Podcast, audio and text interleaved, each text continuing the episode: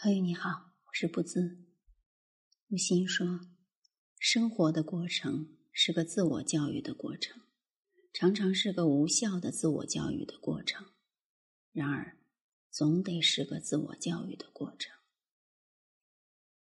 今天和你分享的木心的文字是子午线的受辱，选自《即兴判断》。英国有个地方。叫伦敦。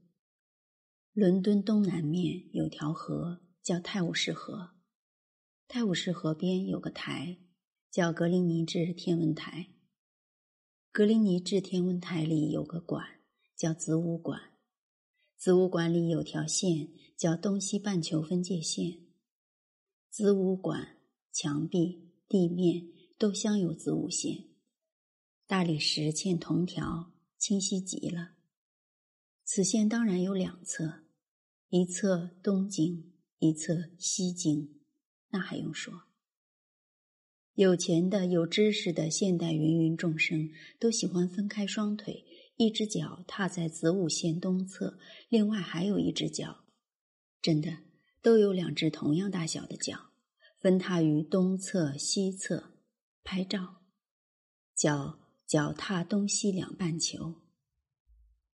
我兀立在子午馆里，看众生喜笑颜开，各式的腿，各色的腿，分开了，拍照了。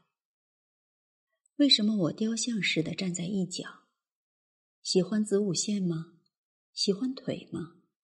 喜欢分开的腿吗？我等人，等一个人，那人不愿脚踏东西半球。同伴们要他分开腿拍照，他微笑走了。我等他来，没来。也许来在我之来之先，我之来之后。啊，子午线，当人们分腿威临于你之上，便有一场鲜艳的追思弥撒，那样的在旁为你而悲痛。一批又一批游客侮辱子午线。地球成了祭物，尽嫖它，一点也不爱它。好，朋友们，今天的分享就到这里。要查看原文，欢迎您关注微信公众号“不自陪你读木心”，也欢迎您关注我的个人公众号“不自不自读书会”的新浪微博。感谢您的收听，再会。